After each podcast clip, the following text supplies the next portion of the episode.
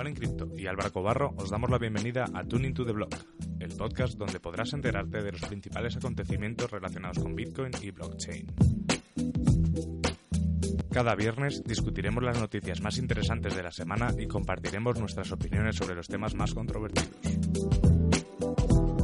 Además, todas las semanas tendremos invitados especiales con los que podremos charlar, debatir y sobre todo aprender de los temas que levanten más interés al ecosistema cripto.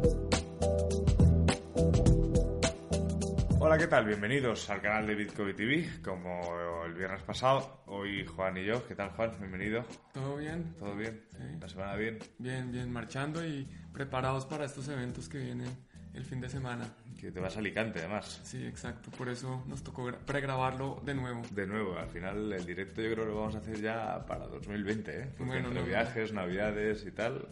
Bueno, que también está bien, hay que, ir, hay que ir creciendo. Pero bueno, este vídeo, como habéis visto en el título, es el análisis de, de las noticias que nos han parecido interesantes esta semana. Eh, como os dijimos la última vez, no son las noticias más importantes, no son noticias tampoco... Bueno, hay una noticia que tiene que ver un poquillo con el mercado, por así decirlo. Sí. Pero sí que son noticias que nos parecen relevantes de cara al ecosistema. Exacto, interesantes, eh, que hay cosas que discutir, cosas que comentar y que no todos deben pensar lo mismo. Entonces eso es lo que nos gusta, como abrir el espacio a discusión y a compartir distintas opiniones. Así es, y me gustaría invitaros también a participar, lo hemos, intentado en las redes sociales, tanto de Bitcoin como de Tune the Blog.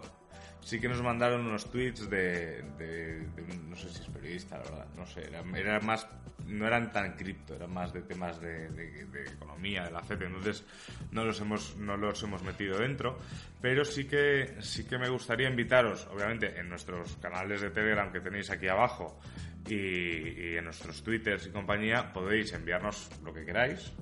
Y además eh, estamos, dejamos a vuestra disposición, que también os lo dejaré, bueno, voy a hacer que aparece aquí también para que, para que lo puedan leer y lo dejaré también en, En la descripción. abajo en la descripción, el teléfono eh, más 34 si estáis en España, 684-637-030, que ahí podéis enviar un audio de WhatsApp y podríais participar pues tanto en Tuning to the Blog como incluso en los, los análisis, etcétera. Es una manera también de, de haceros participar, que esto al final es de lo que se trata. Así que no me enrollo más, yo creo que empezamos. Perfecto, sí, empecemos. Pues venga, empezamos.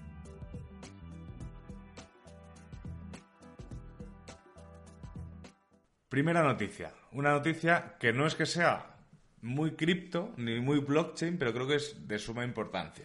Sí, yo creo que esta toca la filosofía de, de Bitcoin, la filosofía de cómo nace Bitcoin, y es precisamente eh, quitarle un poco de poder a, a los gobiernos con su poder de emitir dinero con sus bancos centrales.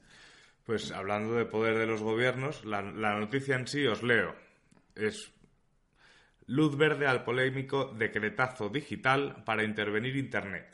¿Cómo te afecta? Es una noticia que os la dejaré abajo, es del Confidencial. Eh, para los que estáis en España, pues no- si no os habéis enterado, ya os enteráis. Y para los que nos veis desde fuera de España, eh, deciros pues que en, que en España parece ser que nos acercamos cada vez a China, no por ser una gran potencia económica, ni por ser un país eh, pues con un pseudo comunismo consumista como, puede ser China, sino que ahora mismo el gobierno podría, en caso de pues un desorden público, que tampoco queda muy definido a qué pueden llamar de, eh, desorden público, cortar las conexiones de Internet de una zona concreta, o de todo el país, si el desorden es en todo el país. Eso tendría que ser un gran desorden público. Eh, ¿Por qué he querido traer aquí esta noticia? Porque realmente, eh, tú Juan, que llegaste hace, hace realmente relativamente meses, cuatro meses a España. Pues eh, en España hace años, eh, cuando empezaron pues el tema de, las- de la, de la primavera árabe, eh, que aquí salió el movimiento del 15M, que fue en... no me acuerdo el año. eh, Salió el movimiento del 15M, que fue de hecho el nacimiento de Podemos y de, y de todos estos movimientos así más sociales. Después de una serie de, de, as- de- de enfrentamientos, a lo mejor de manifestantes con policía y tal, en España se aprobó una ley que, es- que se llama la ley Mordaza, que ya era una ley que usando excusa eso nos, nos privaban muchísimo eh, pues por ejemplo eh, no podías grabar a un policía eh, o sea ya empezaron pues todas las polémicas que tampoco quiero entrar porque este es un canal de, de cripto pues entrar pues empezaron a mandar a la fiscalía gente que hacía chistes a lo mejor sobre político, o sea, o como que ya, ya pasamos a un punto de censura bastante importante, pero es que esto ha salido, pues, sobre todo, eh, a través de pues todo el lío que hay en España, en Cataluña. Si no lo conocéis, es muy fácil encontrar información en Internet, tampoco queremos entrar en ese sentido, pero la cosa es que ha sido un decreto, es, o sea, va a ser un decreto que está de momento apoyado por Partido Popular, por PSOE, por Ciudadanos, y, eso, al final lo que, lo que supone es eso, que nos podamos quedar sin Internet en, no solo en Cataluña, en cualquier momento de que haya una revuelta o una protesta o lo que sea. ¿Por qué lo ligábamos con Bitcoin y con blockchain? Porque al final, si nosotros creemos que Bitcoin y blockchain eh, nos va a servir para ser un poco más libres y para estar pues, más conectados y con menos intermediarios, creo que estamos de acuerdo los dos que esto es un atentado muy grave a la libertad de, las personas. Sí, yo creo que aquí el resumen de la noticia es que el gobierno está tratando de imponer su poder en nosotros, nuevamente está coartando las libertades. Esto es libertad de, comunicación, libertad de expresión, libertad de información. Nos está quitando un montón de libertades, de derechos que ya hemos adquirido con el tiempo. Internet nos abre a un nuevo mundo de oportunidades que el gobierno está diciendo, miren, si hay protestas o si yo considero que hay una revuelta, que hay algo que no me gusta, yo voy a cortar el servicio de Internet y ustedes quedan incomunicados. Y esto no solo afecta a las personas que utilizan Bitcoin o criptomonedas, sino a cualquier persona, mejor dicho. Yo hoy en día no tengo dinero efectivo en mi, en mi, en mi billetera. Yo tengo eh, una tarjeta de crédito que tiene dinero digital que funciona con Internet.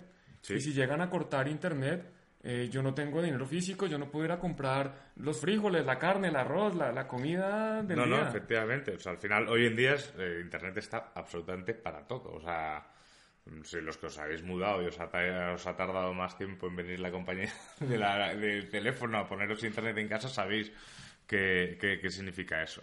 Pero bueno, eh, que hemos querido traerla porque nos parece que es una gravísima noticia para lo que es España en general como, como, como una, una, eso, una vuelta atrás de, todo lo que se había avanzado.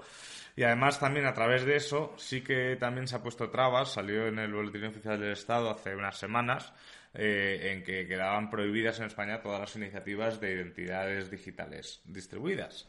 Todo esto también, obviamente, de cara a, a, Cataluña, pero obviamente al final lo que pasa en Cataluña nos va a afectar a todos, tanto la parte nacional, nacionalista como, como todas estas prohibiciones que al final, pues yo creo que es que además Alastria, que es que estamos hablando de, un conglomerado de las mayores empresas que hay en España, yo creo que están ahí todas los grandes, las grandes empresas, eh, hasta donde yo tengo entendido, llevaban mucho trabajo y estaban poniendo mucho empeño en, temas de, identidades digitales.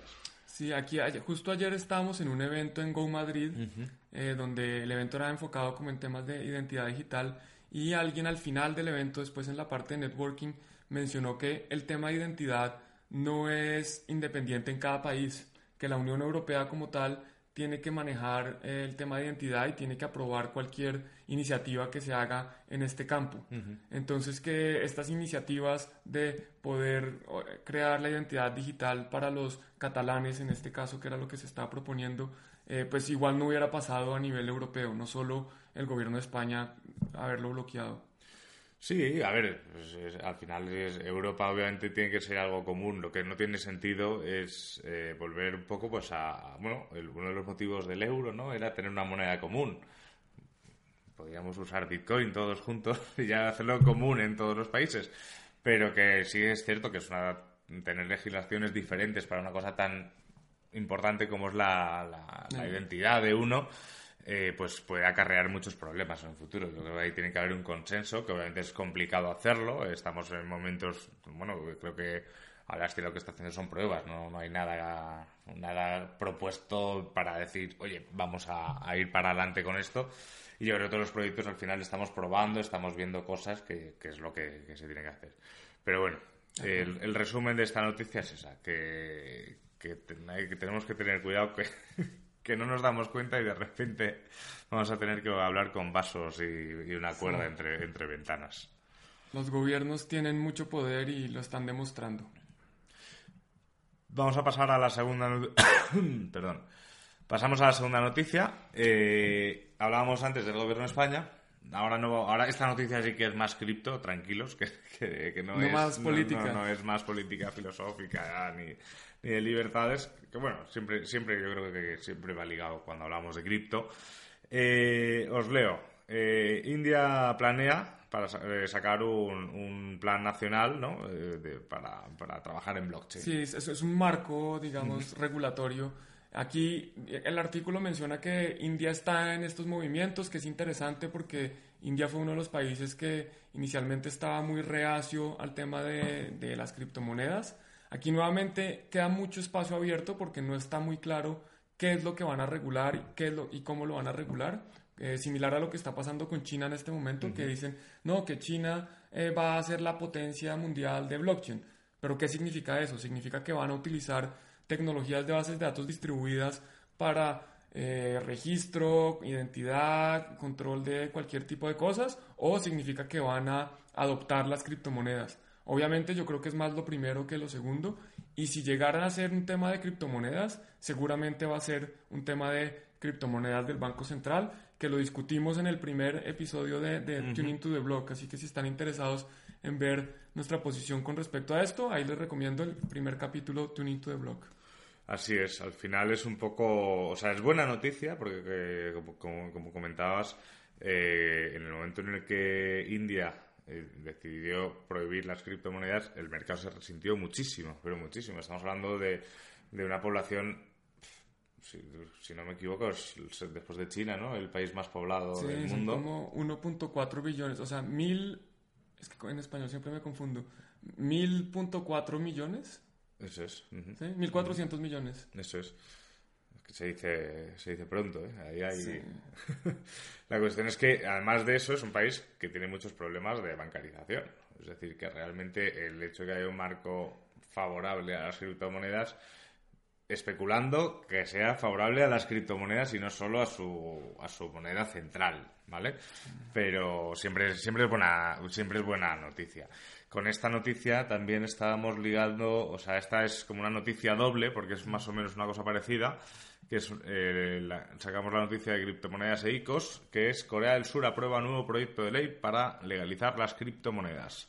Bueno, aquí yo, antes de, entrar en, este, en esta noticia, yo creo que esta noticia sí es positiva porque definitivamente sabemos qué es lo que va a pasar. La de India, yo no, no, la caracterizaría como positiva o negativa porque no sabemos. Sí, y además estos días lo vimos con Turquía. Eh, ah, lo de Túnez. Lo de Túnez, eh, luego también, estu eh, bueno, estábamos a punto de comentar una que también había salido el Banco Central de Ghana diciendo que también iba a sacar su propia criptomoneda. Pero hay tanto fake news con esto y al final es como, bueno, parece que es una moda, ¿no? Que, que todos los países van a querer hacer esto. Pero esto sí, lo de Corea parece que hay más información. De acuerdo, parece que ya aprobaron un proyecto de ley donde lo que pretenden es no solo legalizar las criptomonedas, sino también ponerle una regulación a los prestadores de servicio que ofrezcan pues, servicios relacionados con criptomonedas. Entonces, si yo soy un exchange o un banco o un custodio de criptomonedas, tengo que pasar unos filtros, unos temas de, de seguridad informática y adicionalmente también temas de digamos que más finanzas tradicionales, que es el tema de lavado de activos, eh, conoce a tu cliente y todas estas regulaciones para asegurarse que cumplan al menos los estándares que cumplen las entidades tradicionales. Pues así es. es yo creo que, o sea, mi opinión es un poco por lo mismo que decía con India, pero con más fundamento. O sea, el hecho de que estos países que en un principio se han mostrado reacios, y que se puedan desarrollar proyectos ahí y que, y que la población pueda usarlos, que además sabemos que son poblaciones súper activas. O sea, hay exchanges que están en Corea que, que, mueven un volumen desmesurado y tampoco tienen tantos usuarios. O sea, estamos hablando de gente muy, muy activa y que al final se trata de normalizarlo. De acuerdo, lo, importante es que haya unas reglas claras de qué se puede hacer, qué no se puede hacer, y eso pues ya es más, más claro. Y lo que dices, Corea, a pesar de que la población no es muy grande, sí hay un interés muy fuerte por cripto, y yo me acuerdo que en un momento Bitcoin tradeaba con una prima de casi que el 20% en los exchanges coreanos. Esto lo que significa es que había tanto apetito por comprar Bitcoin en Corea que estaban dispuestos a pagar 20% más que en el resto de países del mundo. Entonces eso pues muestra que que este país que tiene tanto interés en, temas de criptomonedas y de Bitcoin, pues tenga ahora sí unas, unas reglas y puedan entrar cualquier persona sin, miedo a qué va a pasar. Pues sí, al final es, bueno, también aquí puede haber gente crítica, ¿no? O sea, estamos hablando de que sí, que está bien que haya unas normas, ¿no? Para, para ver qué se puede hacer y qué no se puede hacer, pero habrá gente que diga, esto es descentralización, aquí las normas, la regulación me la traen al pairo y yo quiero ser libre de usar bitcoins, mandar satoshis a Corea, a India, donde sea. Yo creo que es, es correcta esa afirmación, o sea, estamos hablando de descentralización, de libertad, del movimiento de dinero, etcétera, pero tenemos que ser conscientes de que no todo el mundo piensa igual. Y también, pues, si hay cierta regulación o ciertas normas, por llamarlo de alguna manera, yo creo que va a ser también más positivo para que se extienda esto más rápido y ya luego esto tiene que ser como un caballo de Troya. O sea, tenemos que entrar. Exacto. Y una vez que entremos ya, ya cuando vean que no pueden controlarlo, esto no se lo digáis a nadie, ya, ya, lo, ya, lo, ya, ya, veremos cómo, cómo va. De acuerdo, incluso, incluso yo creo que Libra y las criptomonedas de los bancos centrales son un caballo de Troya para que la gente empiece a entender un poquito de qué se trata y que se den cuenta qué es lo que realmente tiene valor, que definitivamente no son las criptomonedas de los bancos. había estaba, bueno, cuando salió de Libra estaba el meme del caballo de Troya, pero también estaba el meme al revés. Que Libra era un caballo de Troya para meter a la CIA, FBI y compañía ya dentro de lo que es Bitcoin. Sí. Y, seguramente, seguramente, es un puente. Es, un puente. Bueno, un puente tiene dos direcciones, ¿no? O sea, siempre, siempre tenemos esa opción. Estamos planteando este, un programa para hablar de Libra. Lo que pasa es que nos gustaría tener a una persona pro Libra, que ya la tengo, ya he hablado con él. y, me ha dicho que va a ser muy civilizado en el debate y otra persona totalmente anti-Libra, que esa es la que más me preocupa. Bueno, ese, puedo ser yo. yo no tengo ningún problema en ser anti-Libra. Eh, pero sí, lo, hablaba con, con, esta persona y, la verdad es que creo que él me decía, o sea, me dijo que, claro, que lo de las criptomonedas de los bancos centrales eh, era como el dinero digital. Yo dije, pero para eso se quedan en el fiat. Y me dice, mm. ya, bueno, es que tampoco hace falta salir del fiat. Y entonces ya ya ahí se me explotó la cabeza y, ya veremos en algún podcast o en algún vídeo que también venga por aquí y ahí lo hablemos. Ese, ese podría estar bien en directo. Sí, sería bueno para que no haya sin censura. Sin eh. censura. No, pues más que censura, que los espectadores también puedan preguntarle. Ah, o sea, porque es una buena manera de, tal. Así que vamos a seguir con la... Claro, esta era doble, esta es la tercera noticia. Correcto. Vamos a, subir, vamos a seguir con la tercera noticia. Que este caso sí que es la primera vez que yo creo que vamos a hablar un poquito de precio. Sí, nosotros, no es que no sea la idea, sino que el, precio pues no es lo más interesante, va subiendo y bajando, nos interesa más el precio en el largo plazo. Pero aquí, pues si quieres, sigue con la noticia y comentamos. El, antes de la noticia, el, vi el otro día un directo, hizo Lunatic Coin eh, sobre precio con, ¿Cómo se llama? Lo siento. Os dejaré el link en, la descripción, no me acuerdo de cuál era el podcast, el invitado, era Impact. Eh, no me acuerdo, os dejaré el, os dejaré el, link de ese vídeo. Que era, estaba muy bien porque así que hablan de precio, obviamente ese era un directo para hablar un poco del precio, sobre todo de la bajada que había tenido Bitcoin esta semana, y lo explicaban muy bien. Y sobre todo hacía una cosa que me pareció muy chula, que es en lugar de eh, hablar de velas en periodos de tal, pues se hicieron como un zoom out a la, a la gráfica y dijeron, es que no sé de qué os preocupáis, estamos en lo normal. o sea, no hay tanta, no tiene que haber tanta preocupación. Sí que mencionaban, y con esto ya termino de hablar de precio antes de hablar de la noticia, que había habido una subida inusual previa al halving, que normalmente esa era como siempre una bajada. Entonces que eso dejaba un poco las cosas eh, sin saber qué podía pasar. Pero bueno, eso ya os lo dejamos a vosotros. Voy con la noticia, perdón. Eh, el precio de Bitcoin hace una U-turn, no sé cómo Sí, traducirlo, una vuelta una, en U. vuelta, una vuelta en U y sube 500 dólares después del hackeo de Upbit. Sí, aquí digamos que el titular eh, o la noticia de verdad es que hackearon a un exchange, creo que es coreano incluso, eh, Upbit, y eh, les hackearon ci- 50 millones de dólares en, En Ether. en Ether. Eh, aquí es interesante ver que, bueno, obviamente esto de los hacks cada vez es más común, siempre ha habido hacks, siempre va a haber hacks, pero aquí la gente, en, en principio la, la reacción inicial fue, oiga, aquí estos Ether van a ir al mercado, los, los hackers van a salir a venderlos y eso va a hacer que los precios vayan para abajo. Entonces la reacción inmediata del mercado cuando salió la noticia fue salir a vender. Creo que Bitcoin bajó, no sé, 300 dólares, 200 dólares. Y después a, los, a, la, a la hora o a los, no sé a cuánto tiempo exactamente, ¡pum! Se, disparó y subió 500 dólares. Entonces fue, eh, fue interesante ver cómo la reacción del mercado frente a esta noticia fue, no, hay que vender. Y después gente aprovechó el dip, compraron y subieron el precio. Al final es. eh, había una- otra noticia, creo que era de Cointelegraph, que este año se habían hackeado como 4.000 millones, una cosa así. Eh, entre pérdidas, estafas y tal, pero bueno, eso.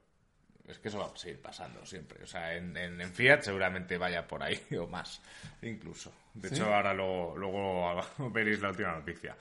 El- la cuestión, lo que, te, lo que tú decías que el mercado ha reaccionado de una manera que no era lo normal. Normalmente sí es cierto que si algunos lleváis tiempo, cada vez que ha habido un hackeo, tampoco muy grande, o sea, en el momento que ha habido un hackeo, el, el, a un exchange el, el mercado pues se ha desfondado muchísimo, pues por lo que tú dices, por miedo a que los hackers vendan esas criptos, se hagan bajar el mercado, por desconfianza, por, pues, pues un poco pues como pasan con esas cosas.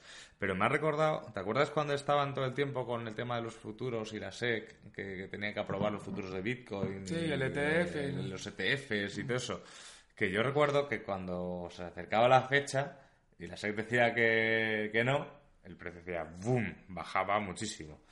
Eh, era el siguiente, lo aplazaba. Ya la siguiente bajó un poco menos. Y creo que ya como era como la definitiva o no sé qué sé, el precio ya ni se mutó. Porque la gente ya está ya lo, ya lo descuenta. Y de hecho mm, se dice mucho, ¿no? Que rentabilidades pasadas tampoco van a garantizar rentabilidades futuras. Es decir, que la gente ya se acostumbra, ya conoce esas, esas noticias y dice, pues ha bajado, joder, pues qué bien, qué buen precio, ¿no? Ha bajado 300 dólares Bitcoin, pues es momento de comprar un poquito más. Así que, que yo creo que es eso, que al final el mercado se va adaptando. Sí, y aquí otro, algo importante también de, de la noticia, una, una, voy a aprovechar para recordarles que si no tienen sus llaves privadas, no tienen su cripto. Por supuesto. Aquí, obviamente, si su cripto está expuesto en un exchange, es posible que lo hackeen, es posible que el exchange eh, llegue el gobierno y le diga, no, tiene que parar operaciones o congelar esta cuenta, o que el CEO decida escaparse, ir a India y morirse con las llaves privadas. Eh, eso puede pasar. Si ustedes tienen sus llaves privadas, pues ustedes tienen el control de sus criptoactivos. A pesar de que algunos exchanges ya están empezando a utilizar, por ejemplo, seguros, empiezan a asegurar Sí. las cuentas y todo, no hay nada más seguro que, pues, que la seguridad de no tener las llaves privadas calientes o, o que alguien más las tenga guardadas por uno. Sí, bueno, de hecho, en, de hecho el miércoles, creo que fue, el miércoles o el martes, ahora me, me falla la memoria, eh, hubo un hackeo aquí en España, Prosegur, Ok. y, y Prosegur, si no conocéis, es una empresa de seguridad, eh, y claro, y afectó a todo el mundo. O sea, porque empezó en España, pero afectó, Prosegur trabaja por muchas partes del mundo, y, y claro, y al final es, es que no puedes tener, o sea, es que es tu dinero, o sea, las claves privadas, eh, si no las guardas, eh, Íñigo, Íñigo Molero eh, contaba una historia que, no sé, que estaba en una cena, yo, yo no estaba, y, y- y como que, que decía que, que son 12 palabras. O sea, es tu dinero, o sea, memorízalas, son 12 palabras. O sea, que te puede fallar la memoria, pues, pues si te falla la memoria, que es tu dinero. O sea, imagínate tener millones ahí y, y es que me he olvidado las 12 palabras. No, hay, que tener, hay que tenerlas siempre las claves eh, bien guardadas, bien escondidas.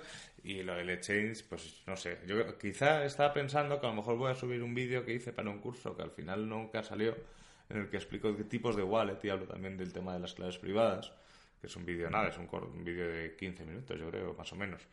Eh, que, que, lo que digo es que, es que realmente un exchange o una wallet centralizada tiene que ser esto. Para los que nos escucháis en Tune to Blog, estoy enseñando mi cartera. Es decir, yo en mi cartera, ahora si la abro no hay nada, literalmente, porque ¿para qué quiero papelitos de mentiras si puedo, si puedo tener otra cosa? Eh, pero en una cartera tú no guardas todos tus ahorros. De acuerdo. No te mueves por la calle con 20.000 euros en la, en la cartera o con un millón de euros en la cartera. Te mueves en la calle pues con 50 euros. pues yo qué sé, si te gusta hacer trading en un exchange, bueno, pues yo qué sé, ten 300 euros en un exchange, lo que quieras usar para hacer trading. Eh, que, quieres usar, tienes una típica tarjeta tipo la de Coinbase o incluso la, de la, Wirex, o, o, la de Pundiex mismo, son wallets centralizadas. la de Pundiex ahora ha metido como una opción de, ligarla también a MyEther Wallet para tenerla, pero aún no es una cosa muy funcional, al final es simplemente ver, ver ahí, o sea, no tienes nada más. Pero en las tarjetas esas yo, fíjate que, que yo soy mm, precursor de este proyecto y lo digo siempre, digo, no tengas mucho dinero ahí, pues yo que sé, 50 euros, 20 euros, lo que te vayas a gastar en la calle. Y con eso, pues te evitas que hackeen un exchange, porque Binance sí que tiene seguro. Upbit no, tengo tan claro que tenga seguro. No, Podríamos buscarlo, pero no lo sé. Ellos salieron a anunciar que los fondos, eh, las personas que perdieron los fondos van a recuperarlos, que ellos van a asumir el costo. Pero igual es un exchange que no es tan grande que 50 millones de dólares son 50 millones. Eso afecta a cualquier compañía del mundo. Eh, entonces, pues en, en teoría, en principio van a responder, pero vamos a ver realmente qué pasa. Leí también una, no sé si era en Coindesk o en Cointelegraph, que, que esta noticia de Upbit, que había indicios que, que, había sido un trabajito interno. Sí, eso al final nunca se va a saber o muy difícil. Eso ya vamos, tal. Vamos a pasar a la penúltima noticia, que es una noticia que no sé si nos alargaremos mucho, pero yo creo que da para mucho y además va en sintonía con el último artículo que, que has escrito tú en Bitcoin, el de la descentralización de Bitcoin no es binaria. En general, la descentralización no, es binaria. Y os leo, es una noticia que hemos sacado de Criptotendencias con ese final. Es que hay dos, Criptotendencia y ah, Criptotendencias. Eh, las criptomonedas deberían ser clasificadas por los nodos y no por la capitalización de mercado, expresa CoinMonk. Bueno, aquí hay muchos temas, como dice Álvaro, aquí nos podríamos extender mucho. Yo voy a resumirlo rápidamente porque considero que capitalización de mercado es la medida, eh, no es una medida correcta para medir el valor de un activo o para rankear estos criptoactivos.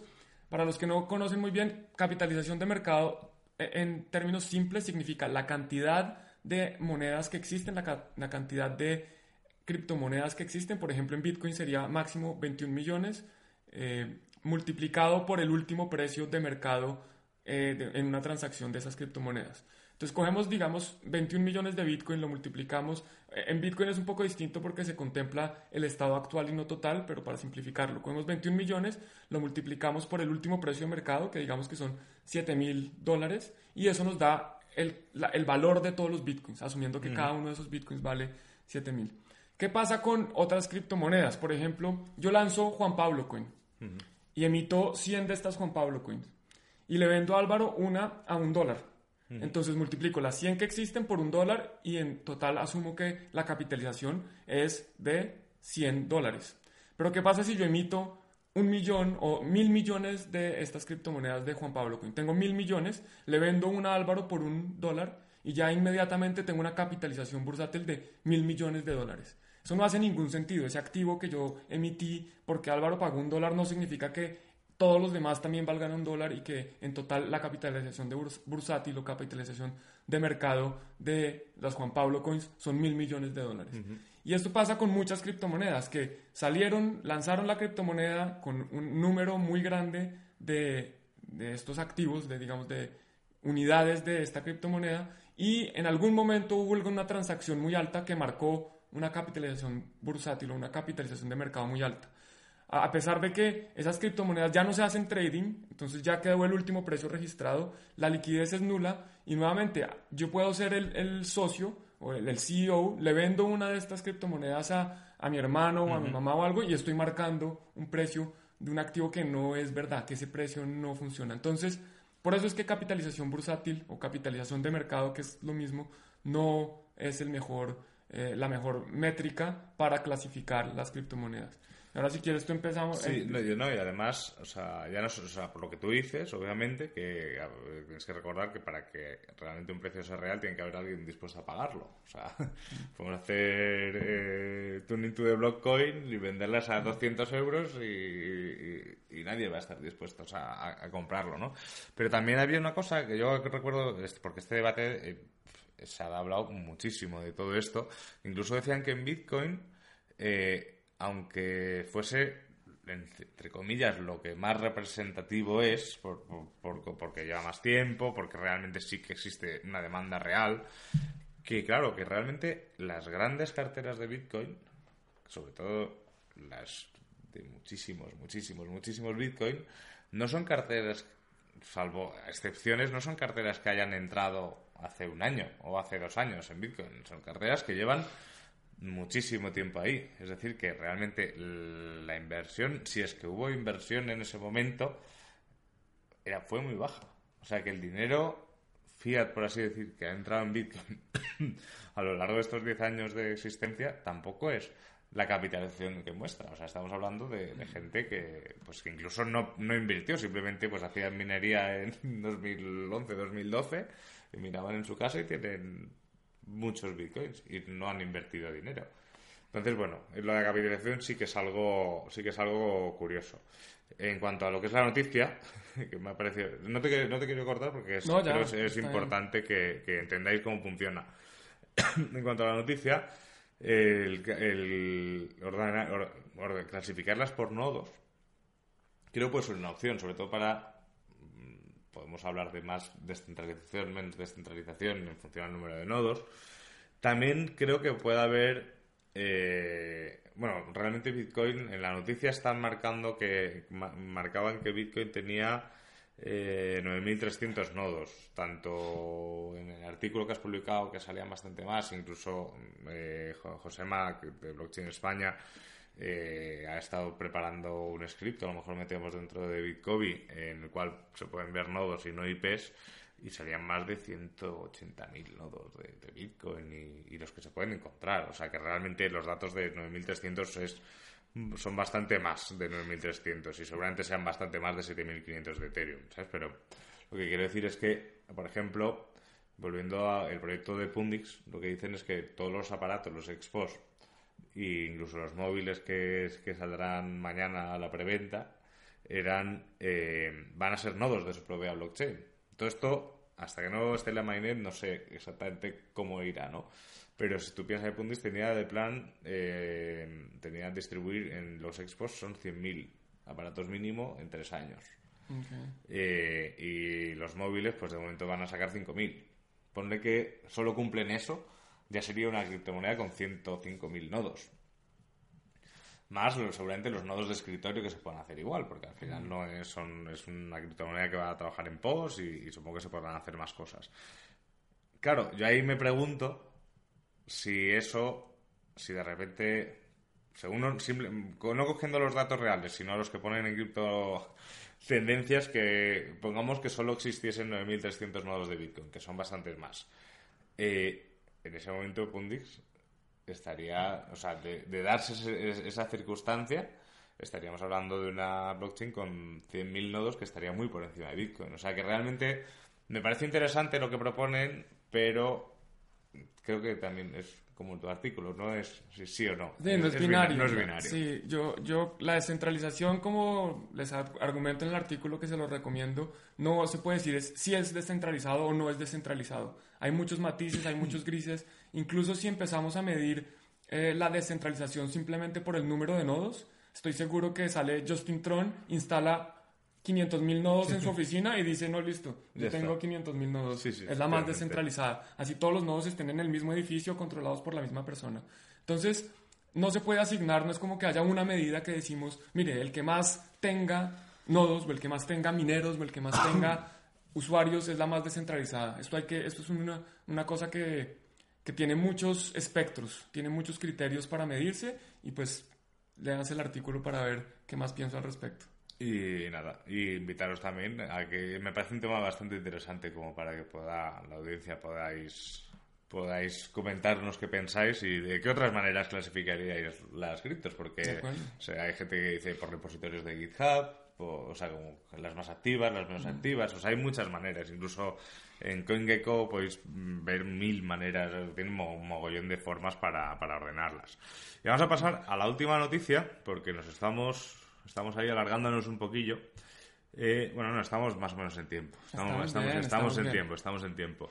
Y es una noticia que, eh, igual que la primera, hemos hecho como un sándwich, ¿no? De no cripto, no cripto, cripto y blockchain. Eh, pero bueno, creo que van a entender enseguida en cuanto lea el titular por, qué hemos, por qué hemos cogido la noticia. Os leo y ahora comentamos. Vinculan al segundo banco sueco con un escándalo de lavado de dinero en el Báltico. Eh, esto no sé si es una noticia que hemos cogido la vanguardia, yo creo que la han traducido un poco un poco extraño, pero para que os hagáis una idea, es que han pillado pues, al segundo banco más grande de Suecia, ¿no? Eh, pues lavando dinero en euros. Qué sorpresa. En euros, no en Bitcoin, imagínense. Eh, y comenta aquí que, pues, en la noticia, luego os lo buscaré, que han sido cientos de miles de millones de euros. Como me mencionas cuando me has pasado la noticia, estamos hablando de, más de la capitalización de Bitcoin. Sí, la capitalización bursátil, nuevamente, el número de Bitcoins por el precio del Bitcoin en total, en todo el mundo, todos los Bitcoins que existen, hoy en día suma más o menos 130 mil millones de dólares. Sí, y el, y el CoinMarketCap entero son 200 mil. De todas las criptos. Sí, de todas, las, todas juntas son 200 y pico mil, que eso serían eh, una parte de lo que se está lavando. Sí, o sea, serían eso. Aquí, claro, que no, no te lo especifican, pero para que digan 100, o sea, si fueran solo 100.000, dirían son 100.000 millones. Dicen cientos de miles, no creo que sean 200. Cientos de miles de millones. Sí, exacto. Cientos de miles de millones no creo que sean 200.000 tampoco. De hecho, lo que sí que ha admitido este banco es que durante 2005 y 2018, clientes con cuentas en Estonia, pero sin residencia en ese país, hicieron transferencias por valor de 84.000 millones de euros. Que eso es más que Ethereum y XRP juntos. Estamos hablando de un caso más en el que se demuestra que Bitcoin obviamente se puede utilizar para lavar dinero, pero lo más fácil y lo que más se hace es lavar dinero fiat. ¿Por qué? Porque el Bitcoin no, es, no tiene un uso masivo. En el momento que Bitcoin tenga un uso masivo y todo el mundo use Bitcoin, obviamente se usará más Bitcoin para lavar dinero que, que Fiat, porque sobre todo Fiat no existirá. pero, pero es que me parece, yo cada vez que escucho lo de, uh, es que solo gusta, es que no sé, es que yo creo que podemos, o sea, puedo, lanzarte un reto que durante los próximos 10 capítulos, yo creo que podemos cerrar siempre con una noticia que demuestre que, con el Fiat se, se, se, compran drogas, se financia terrorismo, se hace absolutamente todo más que con Bitcoin. Sí, aquí, bueno, esto es simplemente una muestra de eh, cómo el sistema o cómo los medios tradicionales estaban atacando a Bitcoin, haciéndole pensar a la gente que esta era la única criptomoneda o el único activo en el mundo que se usaba para eh, financiar terrorismo, lavar activos, comprar drogas, eh, prostitución infantil o lo que sea. Esto, es, esto no es solo falso, sino que es evidente que es, es falso. El, euro, el dólar, el yuan, todas las monedas físicas obviamente son mucho más usadas para esto. Pues así es, yo creo que en esta noticia tampoco hay mucho más que, comentar. Era, una, era una demostración, era como un extra para, para deciros, oye, que es que hay que, hay que hablar con propiedad. Esas cosas, obviamente, si es una herramienta y si se usa mal, pues se puede usar mal, pero no, no significa que todo el mundo que use Bitcoin o todo el mundo que busque privacidad es porque sea un terrorista o un delincuente.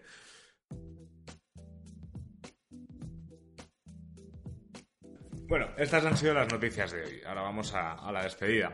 Antes de despedirme, Juan, obviamente, como siempre, te quiero dar las gracias por seguir ayudándonos a poco a poco arrancar este proyecto. Hoy nos hemos comprado un micro nuevo, yo creo que vais a notar una mejoría en el audio. Eso esperamos, por Eso lo menos. esperamos, vamos, es la primera vez que lo usamos, así que ya buscaré. Si funciona bien, soy capaz de hacerme directos todos los días. ¿eh? Yo, en cuanto tengo un cacharro que me gusta, o sea, solo para, Para jugar. para jugar, a lo mejor empezamos a hacer más contenido aparte de, de lo, que, de lo que decimos. Eh, Tú te vas este fin de semana, de hecho te vas... No, ya hemos dicho que no es en directo, así que te vas mañana, mañana viernes, que es cuando estaréis viendo este vídeo, te vas para Alicante. Me voy a Alicante al CIBTC, el congreso organizado por eh, Territorio Bitcoin. Saludos a Fernando y a Oscar. Allá estaremos, va a haber un, un grupo importante de la comunidad Bitcoin, cripto, blockchain. Entonces va, va a estar interesante. Es un evento más que todo para informar, para aprender, para compartir conocimiento. Un evento completamente gratis si se quieren registrar. Y obviamente hay unos tiquetes VIP para los que quieran acompañarnos en los cócteles y más el- la parte del networking al final del evento, tanto viernes como sábado. Eso es. Yo esta tarde, es decir, ayer cuando lo estás viendo, voy a ir a un evento en Criptoplaza de, de RSK, que me parece muy interesante, un evento muy interesante para hablar de, de, de DeFi. No os voy a desvelar más cosas. Y nada, es secreto. Y la semana que viene, pues no, pues nos veremos otra vez, obviamente, con el análisis del viernes. Quizás es en directo. Ese esperamos que sí sea en Quizás directo. va a ser en directo. Si no, ya. Eh, por supuesto, con el. Con, eh, va a haber vídeo nuevo también. Otro vídeo el miércoles, si no, a lo mejor me bailan las fechas. Y eh, el lunes deberíamos hacer un podcast, así que a lo mejor nos va a tocar grabarlo de camino a Alicante. Ahora vemos cómo lo Ahora, ahora, ahora vemos cómo lo hacemos y si no, seguramente podamos hacer algo con, con el evento de Alicante. También, también es una opción. El lunes, el lunes lo averiguáis. Nada, muchísimas gracias por estar con nosotros otra vez más. Muchísimas gracias por todos los buenos comentarios que nos vais mandando en nuestras comunidades. Eh, ya sabéis, a Juan lo podéis encontrar en arroba Juan en Cripto. Eh, a mí pues en arroba Álvaro Cobarro o en, o en Bitcovi, que es que, que ahí nos podéis encontrar también a los dos. Y nada, os dejamos en los comentarios, eh, pues en los comentarios en la descripción, todos los links, tanto de las noticias como de cosas que hayamos dicho. No olvides suscribirte, como, como es, también darle a la campanita, yo poco a poco voy cogiéndolo, para obviamente eso nos va a ayudar a crecer y también pues vosotros vais a estar al día de todo lo que hagamos. Y darle like, darle like al video es muy importante y compartirlo si creen que hay alguien que se pueda beneficiar de este contenido. Y lo último que os pido, comentarlo. Comenten, También. comenten, déjenos si no, si no están de acuerdo, si están Claro. de acuerdo, si quieren, si encontraron alguna noticia que quieren que comentemos, déjenlo ahí en los comentarios. Eso es, así que nada, muchísimas gracias y hasta la semana que viene. Chao.